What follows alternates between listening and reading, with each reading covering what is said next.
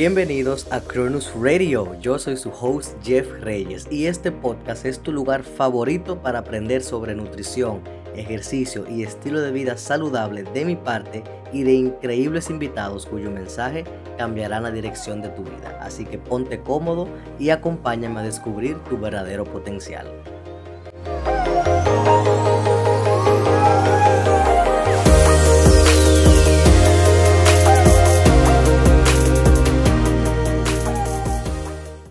Tal amigos? Bienvenidos a otro episodio de Cronus Radio. En el episodio de hoy vamos a estar hablando de cuáles son las mejores formas de medir tu progreso cuando se trata de la pérdida de peso o la ganancia de masa muscular.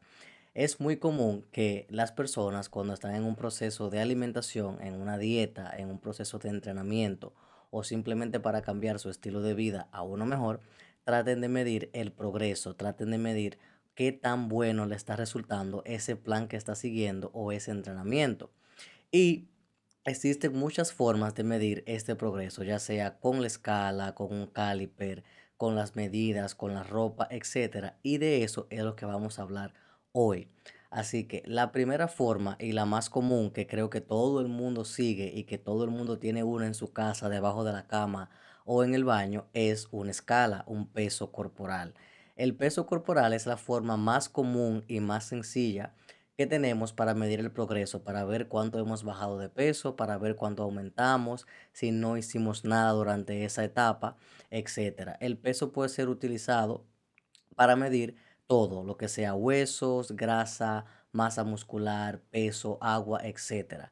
El único problema con las escalas o los pesos es que miden todo en un conglomerado y no siempre es la mejor forma de mirar tu progreso. ¿Por qué? Porque muchas veces nuestro peso puede fluctuar por la comida que hacemos, por no dormir bien, por comer mucho sodio o por simplemente cosas de nuestro día a día que nos impiden mantener un peso ordinario o por simplemente trastornos eh, fisiológicos o por simplemente temas fisiológicos propios de nuestro cuerpo. Entonces, el peso no es 100% real cuando se usa único, cuando se usa solo para medir el progreso, porque puede ser que durante una semana tú no hayas aumentado, tú no hayas bajado y te mantienes en el mismo peso.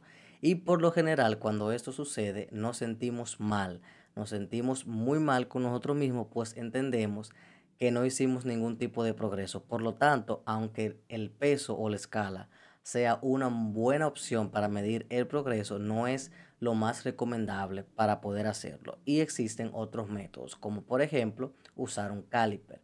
El caliper lo que nos permite a nosotros de manera manual es medir la grasa corporal a través de pliegues de ciertas zonas del cuerpo. Por ejemplo, los brazos, el abdomen, el cuello, las piernas, los muslos, las pantorrillas, etc. Con el caliper podemos tener una estimación más precisa de la grasa corporal que tenemos por zona y a medida que vayamos midiendo semana tras semana o mes tras mes, esta, medida podemos ir viendo qué tanto hemos reducido en tallas a temas de grasa corporal. Por eso es que es muy importante que no solo utilicemos la escala para eso, la podemos combinar con un caliper y el caliper nos va a ayudar de esta manera a poder medir ese progreso de una forma más específica.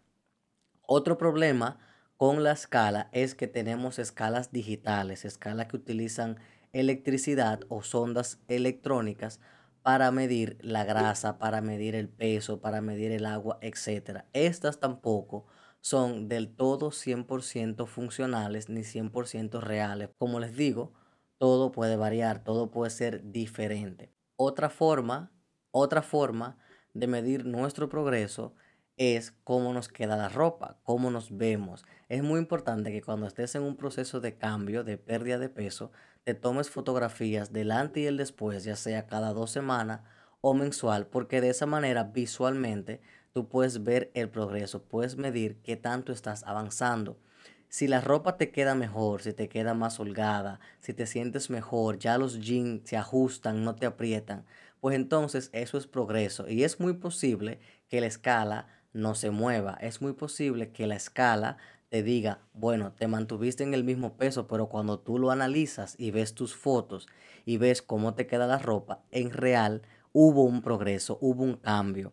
Así que es muy importante que con la ropa tú estés analizando qué tanto te está yendo con ese cambio y qué tanto estás avanzando. Como les digo, no podemos centrarnos únicamente en una escala, podemos combinar la escala con un caliper, con fotografías, con la ropa y de esa manera vamos a ir poder midiendo nuestro progreso. Otra forma muy interesante, otra forma muy necesaria es cómo tú te sientes. Yo creo que esa es de las cuatro la mejor forma posible de medir el progreso y es ver cómo tú te sientes. Si tú te sientes bien con la alimentación que estás haciendo, si te sientes bien con la dieta, si te sientes bien con el entrenamiento, con los ejercicios, es cómo te sientes. Ese es el mejor balance de progreso que yo le puedo dar a una persona. Cómo te sientes con tu progreso, cómo te sientes con lo que estás haciendo. Y de esa manera vas a poder medir mejor ese progreso que tanto buscas. Es importante que no nos centremos tanto en una escala, que no nos centremos tanto en un número, en 150 libras, en 120 libras, en que esta semana voy a bajar 20, esta semana voy a bajar 2, 1, 5. No, el peso es simplemente un número y no es indicio del progreso de una persona. La escala no puede perturbar tu vida porque en esta semana tú no avanzaste, porque en realidad sí lo hiciste. Lo que pasa es que puedes que estar utilizando el método equivocado. Por eso es que es muy importante que utilicemos otras vías para medir nuestro progreso.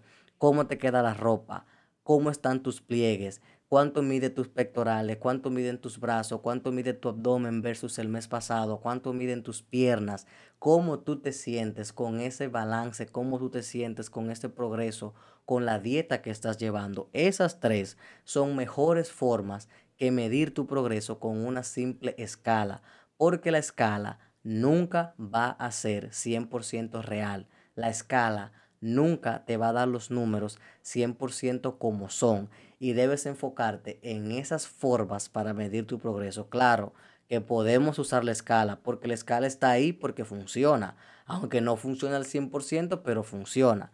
Pero si tú combinas la escala, pliegues, medidas, cómo te queda la ropa y cómo te sientes, entonces sí tú vas a tener una medición más real de cuál es tu progreso en cuanto a perder peso o aumentar masa muscular. Es muy importante que siempre nos mantengamos como en esa sintonía de poder medir las cosas correctamente y no sentirnos mal.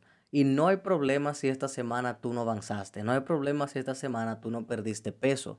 Vamos a continuar trabajando en la próxima semana para poder continuar con el progreso. Hay algo siempre, hay un detonador que hace que no perdamos peso, puede ser falta de sueño, el aumento del sodio o otros factores, pero es muy importante que nos centremos siempre en progresar, en usar diferentes medidas de progreso y eso es lo que nos va a garantizar a nosotros mantenernos constante, mantenernos persistente en el tiempo y que logramos las cosas a largo plazo, sentirnos bien con nosotros mismos, sentirnos bien con el programa que estamos haciendo, con la alimentación que estamos haciendo y olvidarnos de la escala. Hay mucha gente que la escala la bota, porque es que estresa. La escala estresa bastante. Cuando tú te subes todas las mañanas y ves que el peso no baja o el peso no cambia, te sientes mal y estresa. Y muchas personas optan incluso por eliminar la escala, por botarla, no pesarse y continuar con su progreso. Yo en particular soy uno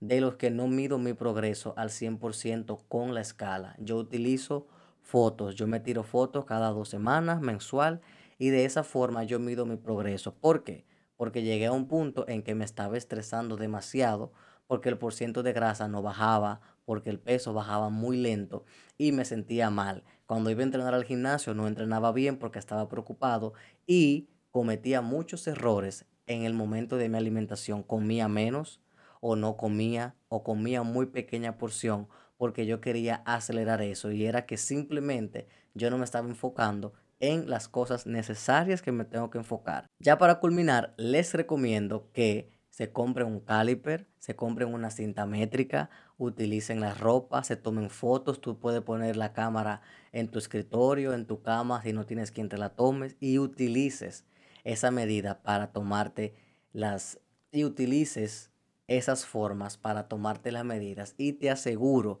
que esa va a ser una mejor satisfacción que simplemente usar una escala. Ok, esto ha sido todo por el episodio de hoy. Espero que les haya gustado. Si tienen alguna pregunta o una petición para el podcast, me pueden escribir por WhatsApp, por el DM de Instagram, por comentarios, por donde sea. Y con gusto hacemos un episodio sobre eso. Ya ustedes saben que tengan un feliz reto del día y much love.